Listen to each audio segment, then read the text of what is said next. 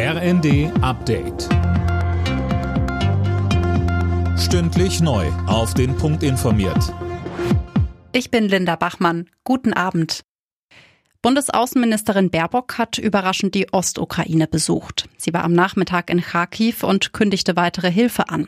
Fabian Hoffmann berichtet. Die lange umkämpfte Stadt ist nur 40 Kilometer von der russischen Grenze entfernt und steht fast täglich unter russischem Beschuss. Laut Baerbock ist Kharkiv das Sinnbild für den absoluten Irrsinn des russischen Angriffskriegs. Sie sagte weitere Unterstützung aus Deutschland zu, darunter auch Waffenlieferungen. Erst vor wenigen Tagen hatte die Bundesregierung der Lieferung von Marder-Schützenpanzern zugestimmt. Mittlerweile werden die Rufe nach Leopard-Kampfpanzern lauter, auch innerhalb der Ampelkoalition.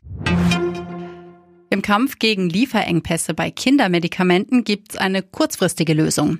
Die Krankenkassen setzen die Festbeträge für Medikamente für drei Monate aus. So sollen Pharmafirmen einen Anreiz haben, mehr zu produzieren. Wenn sich Menschen weggeworfene Lebensmittel nehmen, sollen sie nicht mehr strafrechtlich verfolgt werden. Jedenfalls nicht, wenn sie beispielsweise keine Türen aufbrechen. Das meint nun auch Justizminister Buschmann.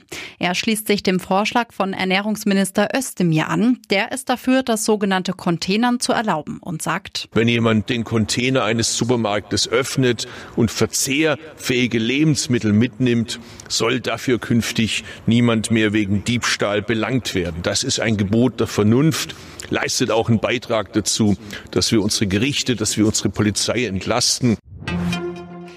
Klimaterroristen ist das Unwort des Jahres. Das hat die Jury aus Sprachwissenschaftlern der Uni Marburg bekannt gegeben.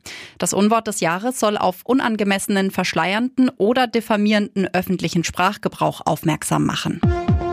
Alle Nachrichten auf rnd.de